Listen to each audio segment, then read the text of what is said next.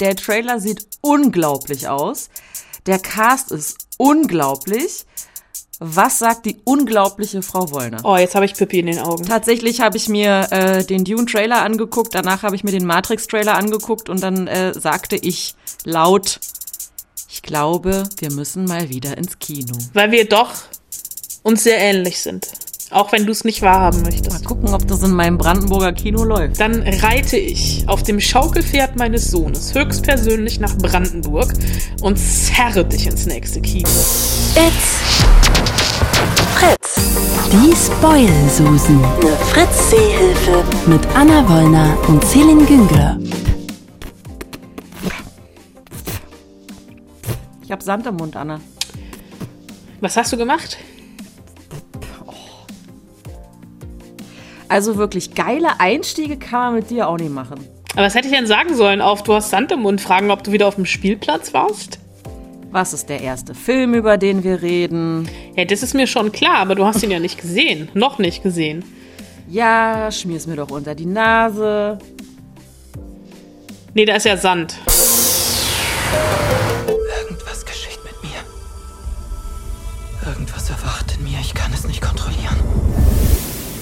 Was hast du gesehen? Es wird einen Kreuzzug geben. Träumst du oft von Dingen, die genauso passieren, wie du es geträumt hast? Ja. Ganz viel Sci-Fi gibt's ab heute mit Dune im Kino. Äh, der Trailer sieht unglaublich aus. Der Cast ist unglaublich. Was sagt die unglaubliche Frau Wollner? Die unglaubliche Frau Wollner sagt unglaublich.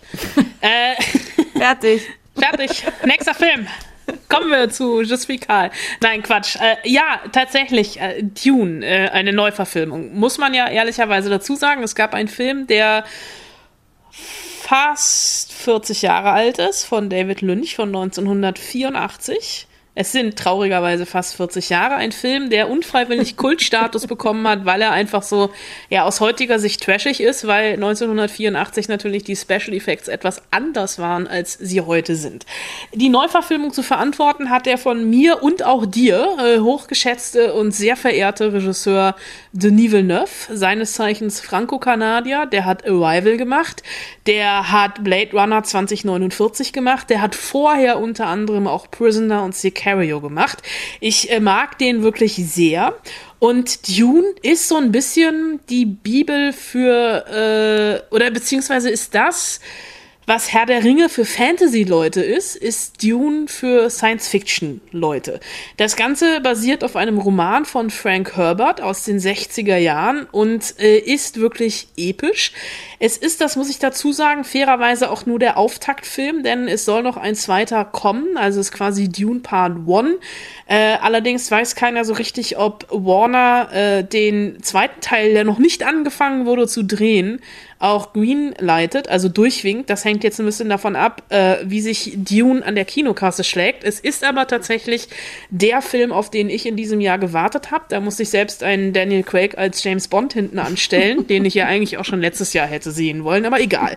Und ähm, Dune ist natürlich, also der Wüstenplanet, ähm, es ist ein Film, der wirklich die große Leinwand braucht. Und auch du, ja. Also wenn du jetzt sagst, ah nee, ich warte, bis der auf Sky kommt, weil der läuft ja in Amerika auch nächstes, nächsten Monat schon auf HBO Max. Wenn du das jetzt sagst, ja, dann reite ich auf dem Schaukelpferd meines Sohnes höchstpersönlich nach Brandenburg und zerre dich ins nächste Kino. Denn es ist wirklich, dieser Film braucht die große Leinwand, dieser Film braucht die bestmöglichste aller Soundanlagen. Äh, also am besten IMAX und voll aufdrehen, weil das ist ein Film, den man nicht nur sieht. Dune ist ein Film, den man fühlt. Es ist natürlich so ein totales Fanboy- bzw. Fangirl-Kino. In Venedig aus der Pressevorführung habe ich wirklich weinende Männer kommen sehen und weinend nicht im Sinne, weil der Film so schlecht ist, sondern weil er einfach dich so mitnimmt. Es ist jetzt nicht so, dass übermäßig viel passieren würde in Dune. Es geht darum, äh, dass äh, der Imperator beschlossen hat, dass ähm, die, die Herrschaft des Wüstenplanetes, Dune, äh, wechselt. Die Harkonnen geben äh, die Herrschaft ab und Arteides, äh, der Herzog Leto Arteides kommt, gespielt von Oscar Isaac. Und dieser Wüstenplanet ist so wichtig, weil dort äh, Spice geerntet wird. Spice ist eine bewusstseinserweiternde Droge, die unter anderem auch essentiell für die interstellare Raumfahrt ist. Das wissen wir natürlich alles. Und dieser Machtwechsel allerdings ist eine Falle. Und äh, der Sohn von dem Herzog, Paul, gespielt von Timothy Chalamet, der äh, wiederum ist ein, äh, ja wahrscheinlich ein Messias ähm, der Fremen. Die Fremen sind das nomadische Wüstenvolk, die auf diesem Planeten heimisch sind und von den Harkonnen bisher immer unterdrückt worden sind. Und die warten quasi auf seine Ankunft. Das Ganze erinnert natürlich sehr an Star Wars. Es sieht auch teilweise aus wie Star Wars. Ja, es gibt einen Imperator, es gibt eine Sternenflotte etc. Das Moment. da Die Sternflotte gibt's bei Star Trek. Es sei denn, du meinst eine, eine Kriegsschiffsflotte. Ich wollte nur gucken, ob du aufpasst, weil Ich du hast so abwesend ganze Zeit ausgesehen.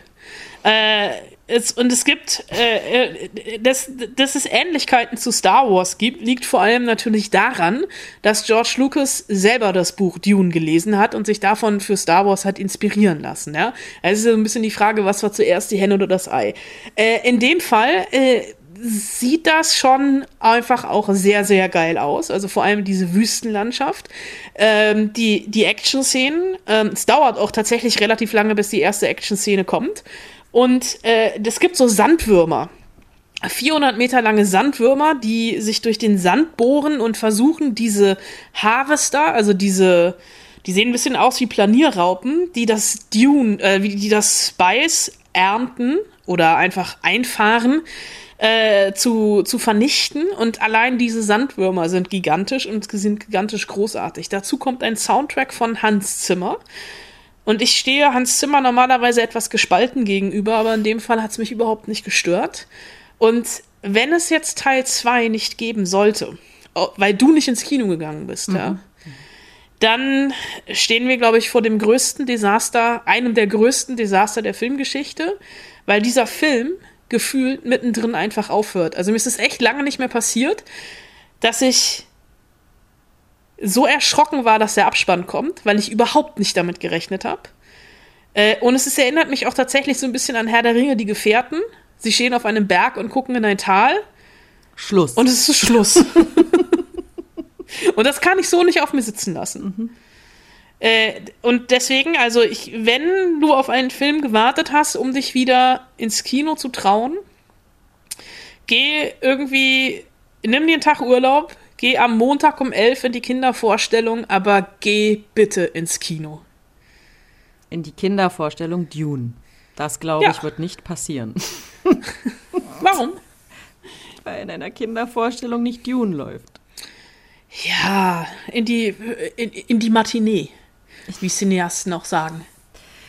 Äh, ja, ich krieg das schon hin. Ich krieg das schon irgendwie hin.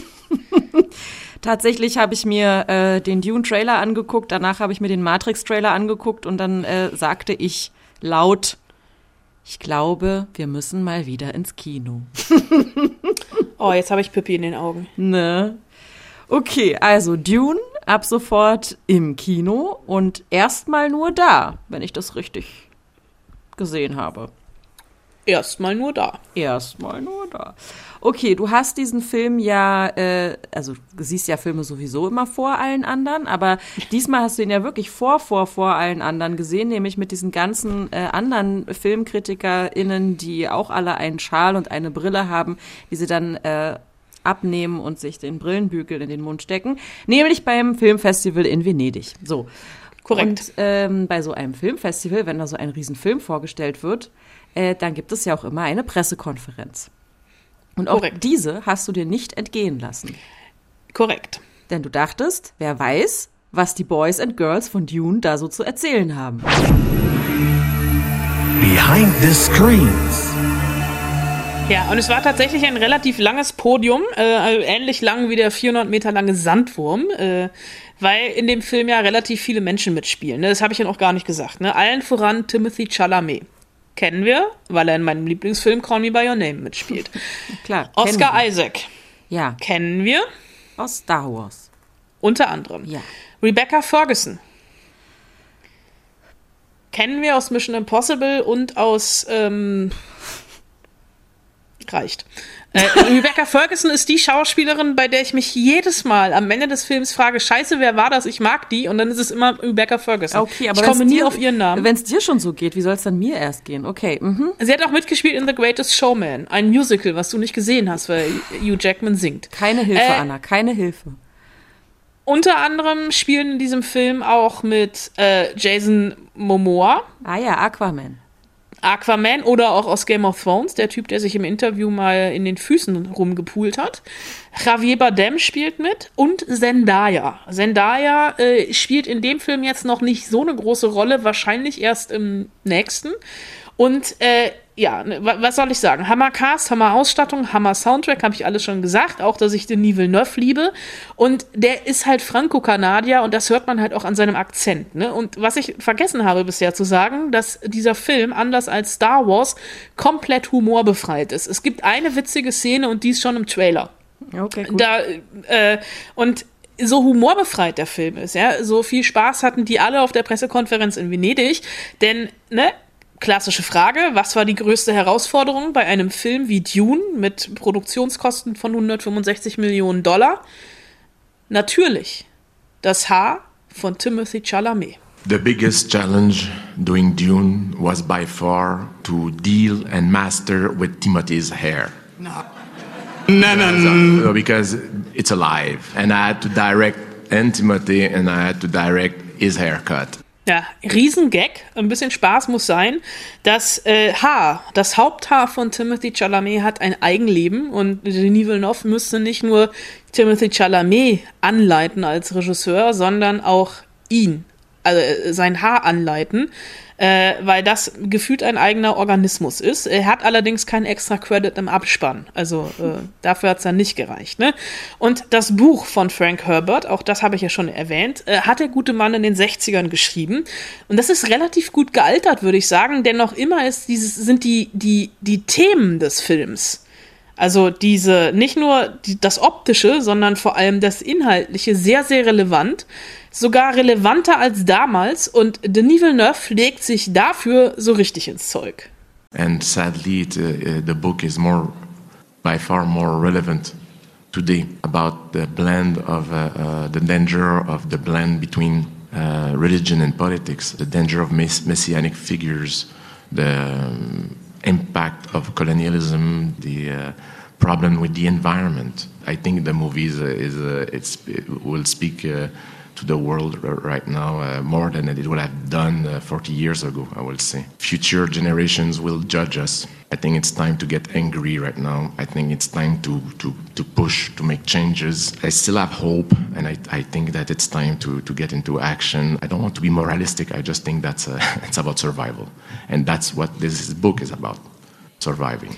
Ja, was er halt sagt, also warum das noch so relevant ist, weil es auch heute noch irgendwie diese Gefahr gibt, wenn man Religion und Politik vermischt, wenn man einer Messias-Figur folgt, die Auswirkungen von Kolonialismus, die Zerstörung der Umwelt. Also der Film hat dadurch eine viel größere Relevanz als vor 40 Jahren, leider muss er sagen. Und die nächsten Generationen, die werden uns einfach verurteilen für das, was wir der Erde gerade antun. Und es wird Zeit, wütend zu werden, und der ist auch wütend. Und es wird Zeit für Veränderungen. Und er hat die Hoffnung, dass es noch nicht zu spät ist, aber wir müssen halt anfangen und nicht irgendwann, sondern genau jetzt. Also Umwelt und Klimawandel etc. sollte überall höchste Priorität haben und er will jetzt kein Moralist sein, aber es geht aktuell, und das haben viele einfach noch nicht begriffen, ums nackte Überleben und darum geht es eben auch in Buch und Film ums Überleben. Und ums Überleben geht es übrigens auch für die Kinos und die Dune-Reihe, es soll ja noch ein Film kommen, wenn Warner sich dazu durchringt und das Problem daran, und das ist auch das große Problem von Denis Villeneuve, Warner sagt halt, ne, Film kommt jetzt ins Kino und in einem Monat auf HBO Max und da wird Villeneuve richtig pisst, denn er sagt, sorry Leute, aber dieser Film, der gehört einfach, ich wiederhole mich da, auf die größtmögliche Leinwand. So at the end of the day, these are, of course, difficult times for, for everybody, and uh, we all agree safety first. I mean, uh, but uh, if uh, the audience feels uh, comfortable and a, there's a safe environment, I encourage them to, to see this movie on the big screen because it has been dreamed, it has been designed, it has been made, it has been shoot, shot, sorry. IMAX, thinking and the sound design, everything. It's it's a, when you watch this movie on, a big screen, it's almost like a, an IMAX. It's, all, it's a physical experience. You know, a, we we try to design a movie that will be as immersive as possible. So that's why I, I uh, and for me, the big screen is part of the language. Ja, er weiß natürlich, dass die Umstände nicht leicht sind. Natürlich geht die Sicherheit des Publikums vor.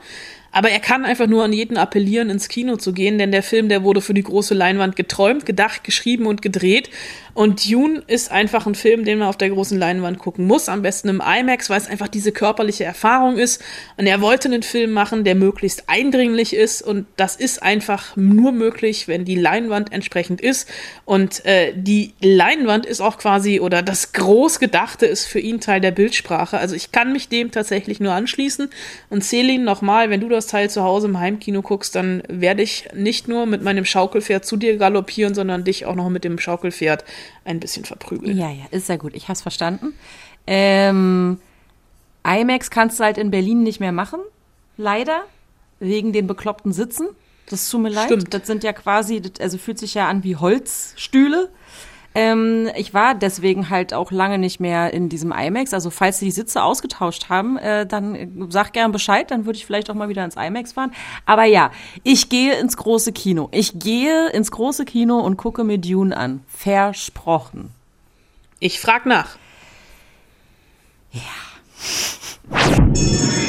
Die Hausaufgabe.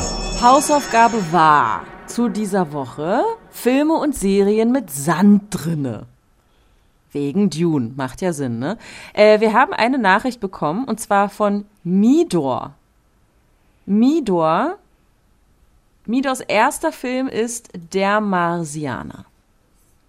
Hatte ich auch überlegt. Äh, und dann zitiert er noch aus dem Film, wohin ich auch gehe. Ich bin der erste, 4,5 Milliarden Jahre war niemand hier. Ich bin der erste Mensch, der allein auf einem ganzen Planeten ist. Und damit ist die Geschichte eigentlich auch schon fast erzählt von diesem Film, falls ihr den nicht kennt. äh, Matt Damon ist allein auf dem Mars und versucht zu überleben und äh, da auch wieder wegzukommen. Okay, beim nächsten Film muss ich dir sagen, also den Midor hier nennt, bin ich total raus.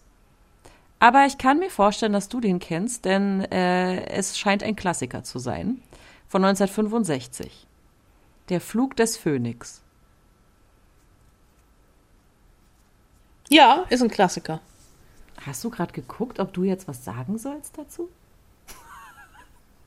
Du hast du mich gerade Habe ich, hab ich gerade so gewirkt? Ja, so nach dem Motto. Sie redet nicht mehr. Ah, ja, ich muss was sagen. Äh, ja, äh, James Stewart, äh, Richard Attenborough und Hardy Krüger, der Vater, also der, nicht der, der jetzt gerade da im Nicht der Fernsehen Junior, zu sehen ist. der Senior. Genau. Ähm, ein Flugzeug stürzt wegen eines Sandsturms in der Sahara ab und dann beginnt ein Überlebenskampf. Also die haben, glaube ich, auch ganz schön viel Sand im Mund gehabt. Möglicherweise. So wie ich vorhin, was du ja nicht anerkannt hast.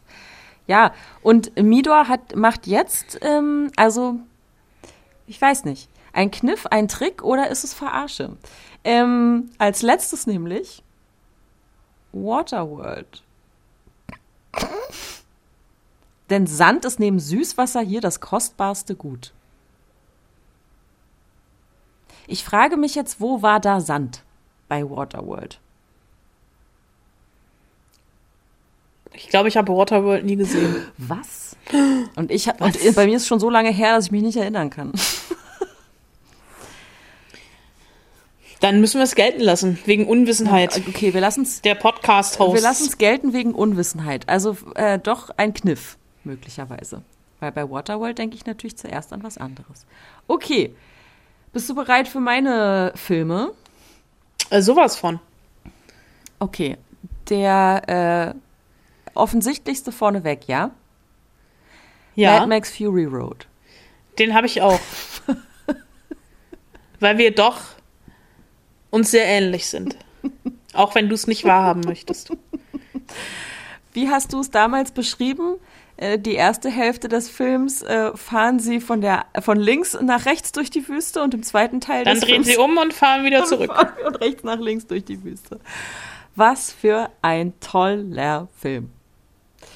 Okay, ähm, mein zweiter Film ist natürlich Star Wars.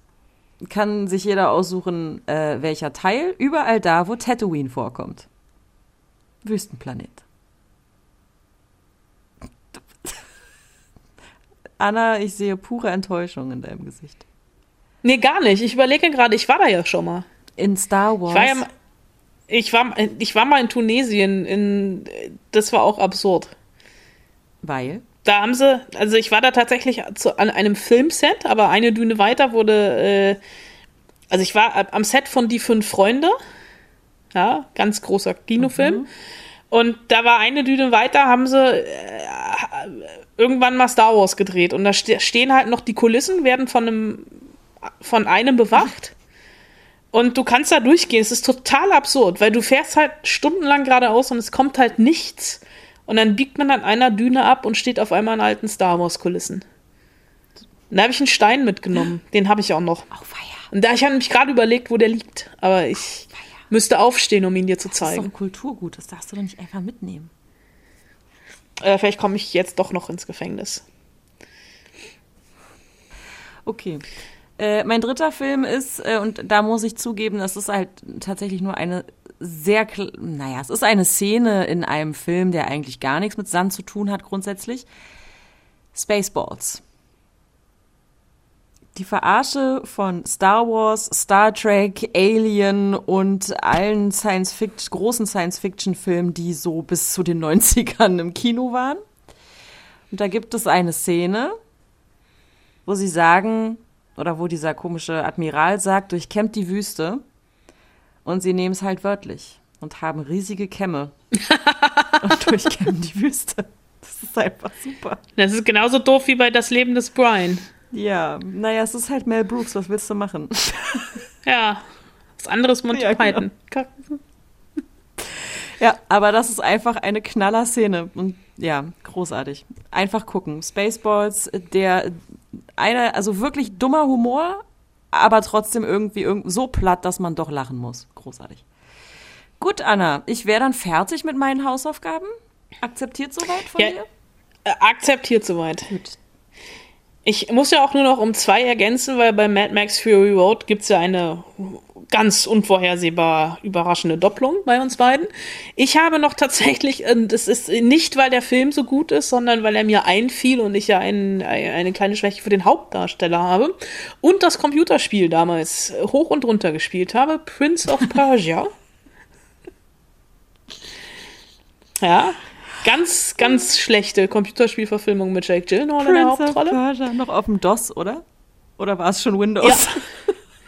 Nee, es, ich. Ach, das ist jetzt eine gute Frage.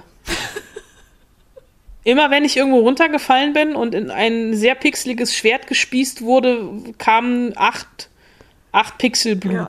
gefühlt. Ach, toll. Und ich habe es auch nie wirklich weit geschafft. Nee, ich auch nicht. Aber der Film Aber ist ist äh, Knaller. Genauso scheiße wie das Spiel. äh, mit Gemma Arterton, die am Set total, also da, an dem Set gab es Sexismus pur. Ja. Ich habe irgendwann mal mit Gemma Arterton gesprochen und sie lästerte über ein Filmset, also wo sie tatsächlich richtig scheiße behandelt worden ist. Und es kann nur Prince of Persia gewesen sein von den Umständen her. Egal. Ist Gyllenhaal und dann habe ich. Arsch? Nee, ich glaube aber der Rest. So, okay. Äh, mein, zwei, mein dritter, dritter Film ist es dann ja, ist auch, ist tatsächlich ein sehr ernster Film, um auch hier nochmal so ein bisschen den nötigen Ernst oder Anspruch mit reinzubringen, nämlich das dänische Kriegsdrama Unter dem Sand mit Louis Hofmann in, der, in einer der Hauptrollen. Äh, der Film war vor ein paar Jahren sogar als bester nicht englischsprachiger Film bei den Oscars nominiert. Da geht's um deutsche, Kriegs deutsche junge Kriegsgefangene nach dem Zweiten Weltkrieg in Dänemark, die Strandabschnitte entlandminen müssen und äh, quasi als äh, menschliche, äh, ja nicht Versuchskaninchen, aber menschliche Auslöser über Strandabschnitte geschickt werden, kriechend und äh, Landminen finden und entschärfen müssen. Und das geht halt mehr als einmal nicht gut aus.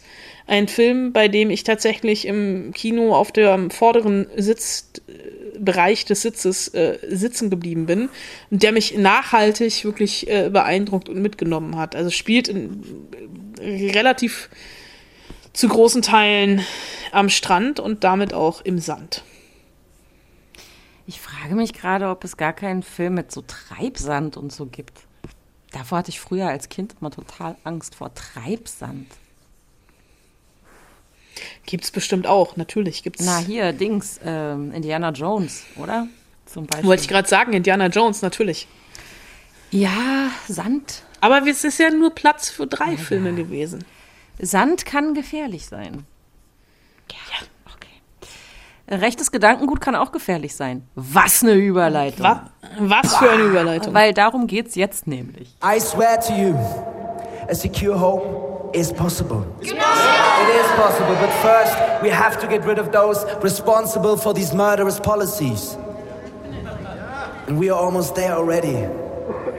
So much has already been achieved. In Sweden. Yeah, hello Sweden. In Poland. In Italy. In England. In Austria. In Croatia. Yeah, believe me guys. We can protect the foundations of Europe by occupying them, by filling them with our lifetime, by reviving Europe.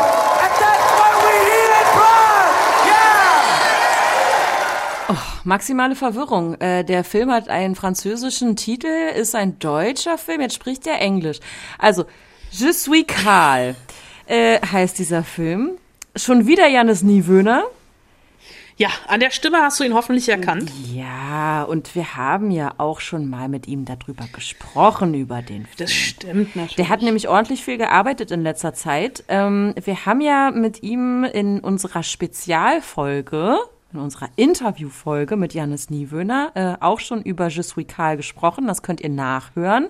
Das ist die Folge mit dem schönen großen Foto von Jannis. Wenn ihr noch, also wenn ihr daran gezweifelt habt. Genau. Ähm, und alles andere macht jetzt äh, Anna Wollner. Ja, äh, alles andere erzähle ich jetzt. Ich kann auch natürlich diese sprachliche Verwirrung erstmal auflegen, auflösen. Je suis Karl ist natürlich angelehnt äh, an den Ausspruch äh, Je suis Charlie, äh, den es gab äh, nach den Anschlägen auf die französische Satirezeitschrift Charlie Hebdo. Das Ganze ist ein deutscher Film von Christian Schwocho, der unter anderem auch die Deutschstunde gemacht hat oder in der dritten Staffel The Crown zwei Folgen inszeniert hat oder eine, ich weiß es gar nicht mehr genau. Ähm, das ist äh, ein Familiendrama und aber auch eigentlich eine Gesellschaftsstudie und ein, ja, ähm, brandaktueller Film, weil er die ähm, Radikalisierung von rechts äh, in den Mittelpunkt stellt. Und das äh, muss wohl tatsächlich bei den Dreharbeiten so krass gewesen sein, dass sie teilweise unter Polizeischutz gedreht haben, beziehungsweise mit äh, falschen Namen und Filmtiteln auf der Dispo, um zu verhindern, dass die Dreharbeiten gestört werden. Ähm, Luna Wedler spielt die weibliche Hauptrolle, äh, Janis Niewöhner äh, spielt die männliche äh, und ähm, äh, Luna Wedler spielt Maxi, eine junge Frau, die ähm, ihre Familie verliert bei einem, bei einem Paketbombenangriff in Berlin. Äh, ein Paket, was bei denen in die Wohnung geliefert wurde. Ihre Zwillingsbrüder und ihre Mutter sterben. Der Vater überlebt, äh, gespielt von Milan Peschel. Und Maxi, die auch überlebt, ähm, die radikalisiert sich. Ähm, und die Verführung kommt in dem Fall tatsächlich von rechts in Form von Karl, der Anführer einer ähm, neuen und das ganz wichtig europäischen Bewegung ist, die Regeneration heißt oder so ähnlich, äh, die tatsächlich aus der Mitte heraus, also diese, diese ähm, Radikalisierung von rechts ohne Springerstiefel und Glatze. Ähm, und der Maxis Schicksal natürlich vollkommen für sich ausnutzt. Und bis zum Äußersten geht. Was das Äußerste ist, will ich jetzt nicht sagen, weil das wäre ein ziemlich krasser Spoiler. Und diese, diese Bewegung, diese europäische Bewegung, sie sind äh, der sehr, sehr lange O-Ton. Ich möchte mich dafür nochmal entschuldigen, aber ich finde, man merkt da so ein bisschen die, ähm, äh, nicht das Gedankengut, aber so ein bisschen so die Atmosphäre, also diese Motivationsrede, die er ja wirklich macht, ne? Also um vers versucht, irgendwie jugendliche Massen zu bewegen. Ähm, die hält er in Prag und am Ende sind sie, ich glaube in Paris, ich bin mir gerade nicht hundertprozentig sicher. Und ähm, die, diese Bewegung ist natürlich angelehnt oder beeinflusst auch von, von den Identitären. Und da sieht man halt in dem Film tatsächlich diese sehr, sehr subtile Gefahr, die von rechts ausgeht. Es gab letztes Jahr, haben wir, glaube ich, bei den Spoilersusen drüber auch geredet, einen Film, ähm, und morgen die ganze Welt mit Mala Emde in der Hauptrolle über linke Jugendliche, die sich radikalisieren. Und hier ist jetzt quasi so ein bisschen das gesellschaftliche Gegenstück. Äh, ich fand, wenn ich die beiden jetzt bewertend miteinander vergleichen müsste und morgen die ganze Welt einen Ticken besser als Je suis Karl. Äh, aber großartiger Cast, also Luna Wedler, das schönste Mädchen der Welt, äh, gerade auf Insta noch als äh, Sophie Scholl unterwegs. Janis Niewöhner ja sowieso, du bist, ich meine, du bist ja eh in seine Stimme verliebt. Äh, Christian Schwocho, ein Regisseur, den ich sehr, sehr mag. Ähm, es ist deutsches politisches aktuelles Kino, was es nicht so oft gibt. Insofern, ne, wenn du nach Dune noch einen ranhängen willst, bleibst du halt noch. Mal gucken, ob das in meinem Brandenburger Kino läuft. das, das war jetzt, jetzt gemein. Gesagt. Ich äh, glaube, ich habe schon gesehen, dass es da läuft, wo ich immer ins Kino gehe. Okay, also Je suis Karl ab sofort im Kino. Kino, Kino, Kino. Mann, ey, so viel Kino. Gibt's denn gar nichts für zu Hause diese Woche? Gibt es. Good morning, morning. How is everyone feeling today? Really good. I am your new head teacher seems that there are some students here who get a kick out of giving us a bad name. It changes today. Die dritte Staffel Sex Education startet. Ähm, Teenager entdecken ihre Sexualität und finden sich selbst. Fertig. Fertig, kommen wir zum Ausblick. äh, nein, natürlich Gegenfrage. Hast du Staffel 1 und 2 gesehen? Nein. Warum, Warum nicht? sollte weil du, ich? Weil es gar nicht nur um, also das ist so, es klingt so abschreckend, wie du es gerade beschrieben hast. Ja, Sex Education ist was ganz, ganz Feines, ganz, ganz Großartiges, äh, was Netflix da wirklich aus dem Hut gezaubert hat vor mehreren Jahren mit ähm, Asa Butterfield und Gillian Anderson in den Hauptrollen. Äh, und es ging ja um, also Otis, der, äh, Otis übrigens ein großartiger Name, äh, würde mein Kind nicht schon anders heißen, äh, würde ich ihn, glaube ich, Otis nennen. Wie ähm, die Fahrstuhlfirma? Stimmt, das ist eine ja. Fahrstuhlfirma. Ah, jetzt ist der Name doch nicht mehr so geil. Scheiße. Oder Braun oder Grundig oder so. Oder, oder AEG. AEG. Miele, komm runter von der Rutsche. Das finde ich witzig, tut mir leid. Ist okay. Äh, witzig ist auch übrigens die Serie Sex Education, auch noch in der dritten Staffel, um das kurz vor, vorwegzunehmen. Wir haben Otis, diesen Jungen, der schwer traumatisiert durch seine Jugend geht, weil seine Mutter, weil er verklemmt ist, zumindest in der ersten Staffel, und seine Mutter Sexualtherapeutin. Und da Welten aufeinander clashen. Es gibt ja eh schon nichts Schlimmeres, als mit den eigenen Eltern, um einen Film zu gucken und da küsst sich jemand. Also das ist auch heute noch, wenn mir das passiert, gucke ich betreten nach unten. Und du wolltest gerade anfangen, Oder mich weg. zu fragen, ob ich verklemmt bin. Ja. Das stimmt. Äh, darüber gehe ich jetzt ja. einfach mal hinweg. Egal. Also jetzt hier dritte Staffel. Ne? Also der wird dann selber zum Sexualtherapeuten an seiner Schule. In der zweiten Staffel äh, macht er eigentlich nichts anderes als zu masturbieren. Und es gab einen Chlamydienskandal. Äh, und der hat Spuren mhm. hinterlassen. Ne? Und jetzt in der dritten Staffel äh, gibt es eine neue Rektorin, die endlich für Zucht und Ordnung sorgen soll, eben um diesen Chlamydienvorfall aufzuarbeiten. Es wird noch immer gevögelt, was das Zeug hält. Und es steht natürlich auch wieder äh, Otis im Mittelpunkt, sein bester schwuler Freund Eric. Und ähm, Otis hatte in der zweiten Staffel endlich Sex, allerdings mit der falschen Person. Und jetzt in der dritten hat er eine Casual-Sex-Beziehung mit der Schulschönheit. Äh, alle lieben sich durchs Leben, bis eben diese neue Direktorin kommt und unter anderem um eine um ein Gleichheitsgemeinschaftsgefühl aufzubauen, ähm, Schuluniformen einführt, was ja eigentlich ein bisschen rückschrittlich ist und dafür sorgt, dass die sehr individuellen Schüler der Schule nicht mehr individuell sind. Und ähm, ich habe so ein bisschen das Gefühl gehabt, dass die Figuren alle ein bisschen erwachsener geworden sind. Ähm, Was natürlich auch daran liegt, dass sie älter geworden sind. Es ist immer noch eine Highschool-Serie. Man versucht hier jetzt auch so ein bisschen die, die Türen zu öffnen, beziehungsweise die Spuren zu legen, dass man noch weitermachen kann über die Highschool hinaus, weil bei Highschool-Serien ist ja immer irgendwann das Problem, dass die Protagonisten äh, den Abschluss machen und weg sind und man müsste eigentlich wieder von vorne anfangen und dann wäre es ja irgendwann redundant. Und tatsächlich, ähm, diese Serie ähm, ist so wunderbar verschroben liebenswert, sie ist explizit, ohne aber jetzt irgendwie ein Softporno zu sein und sie ist so divers, wie es eben nur geht. Also da ist Netflix tatsächlich wieder mal Vorreiter. Alle Figuren entwickeln sich, also es ist nicht irgendwie so, dass diese Serie auch in der dritten Staffel total auf der Stelle tritt. Äh, es gibt neue Figuren, unter anderem eine non-binäre Figur, gespielt von Dua Saleh, ähm, die sich erstmal mit der Direktorin anlegt. Das ist vielleicht an der einen oder anderen Stelle ein bisschen viel was die Serie will, aber immer noch grundsympathisch und einfach sehr gut gemacht. Also wer Sex Education noch immer nicht gesehen hat, großer Fehler. Ähm, nachholen. Und am Ende ist es tatsächlich so, als hätte man an der Mordale High School sehr viele Freunde. Weißt du, was ich gerade geguckt habe? Die vierte Staffel Handmaid's Tale. Handmaid's Tale. Warum tust du sowas? Warum nicht?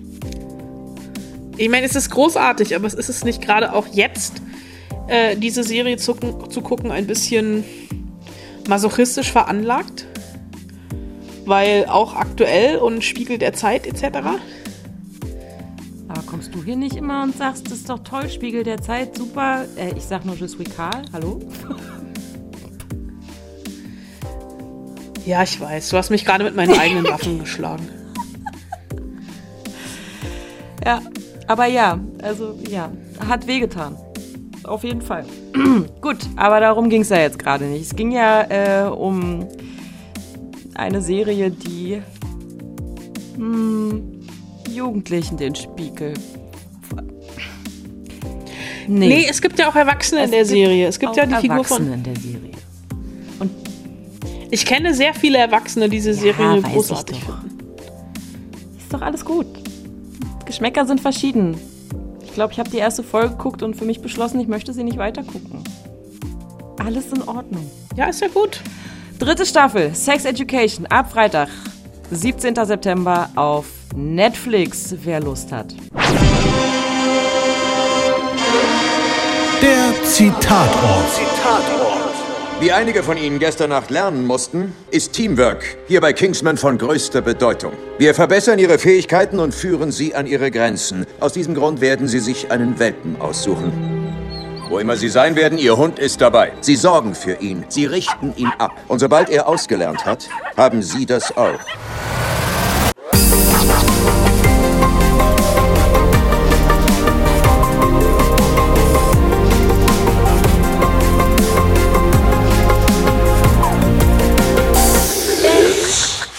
Fritz.